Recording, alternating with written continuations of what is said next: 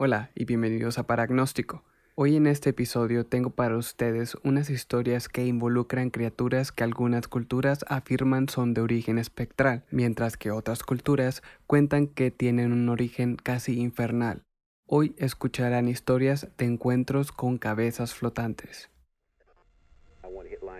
Un par de años atrás, Mónica se encontraba con su novio viendo la tele en el segundo piso de su casa. Los dos estaban sentados en un sofá con vista justo frente a la escalera, así que con facilidad se podía ver a través de las barras si es que alguien subía por ahí.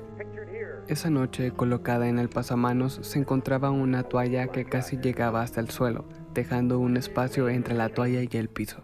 Un par de minutos pasaron, cuando Mónica dice haber sentido una extraña necesidad de voltear a ver aquel espacio, así que fijó su mirada en la brecha y para su sorpresa vio algo que parecía ser una cara.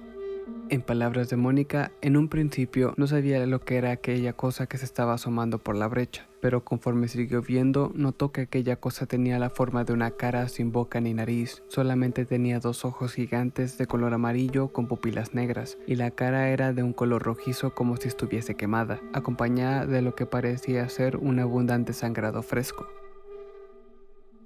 Aquel rostro infernal fijó la mirada en Mónica, la cual se encontraba congelada del miedo, para después comenzar a moverse como si estuviese subiendo las escaleras, pero tan solo desapareció.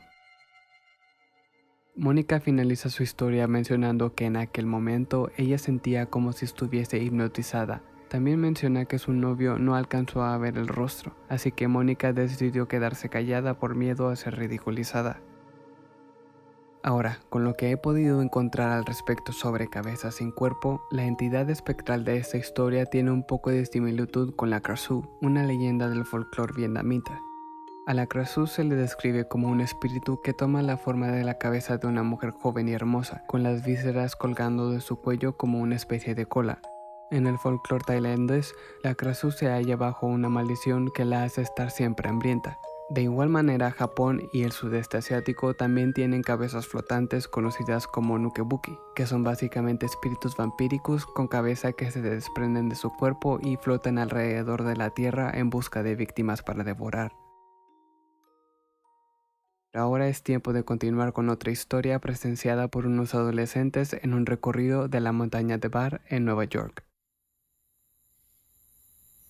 Dean y dos de sus amigos buscaban entretenimiento al aire libre, así que decidieron hacer planes para escalar por un recorrido montañoso conocido entre los locales como un sendero bastante agradable y relajado. Después de aproximadamente 40 minutos adentrados en la montaña, los chicos comenzaron a aburrirse y siendo jóvenes decidieron desviarse del sendero. Salieron del recorrido hacia el bosque circundante, donde continuaron caminando rodeados de nada más que una espesa silvicultura, y tras caminar horas y horas decidieron dar marcha atrás cuando empezó a oscurecer un poco más. Mientras se dirigían de vuelta al sendero, a lo lejos, los tres chicos escucharon lo que sonaba como un pájaro grande aleteando sus alas.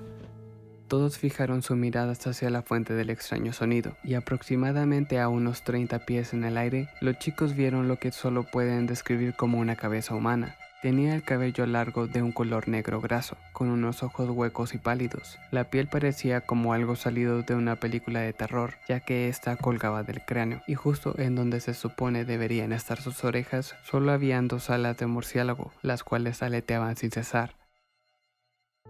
Aquella criatura parecía no haber notado la presencia de los chicos, ya que tan solo siguió su camino volando hacia adentro del bosque.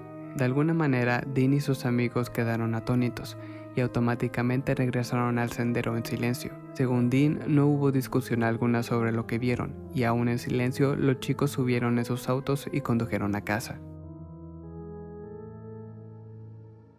Aquí termina el recuento de los hechos, y este tipo de entidad presenciada tiene una gran similitud con las cabezas flotantes del folclore iroqués. En este folclore existen relatos de dos tipos de cabezas. A las primeras entidades se les considera parte de lo que ellos llaman las caras comunes del bosque. Estas cabezas en cuerpo saltan de árbol en árbol y son venerados por la sociedad medicinal de las caras falsas. Según expertos del tema, esta sociedad fue instruida por las cabezas flotantes a tallar máscaras en su semejanza, para luego utilizarlas en un banquete en su honor, donde los individuos de esta sociedad les serán otorgados poderes de sanación provenientes de estas cabezas. Pero a diferencia de estas, las segundas entidades de este folclore americano presentan un peligro para los humanos distraídos.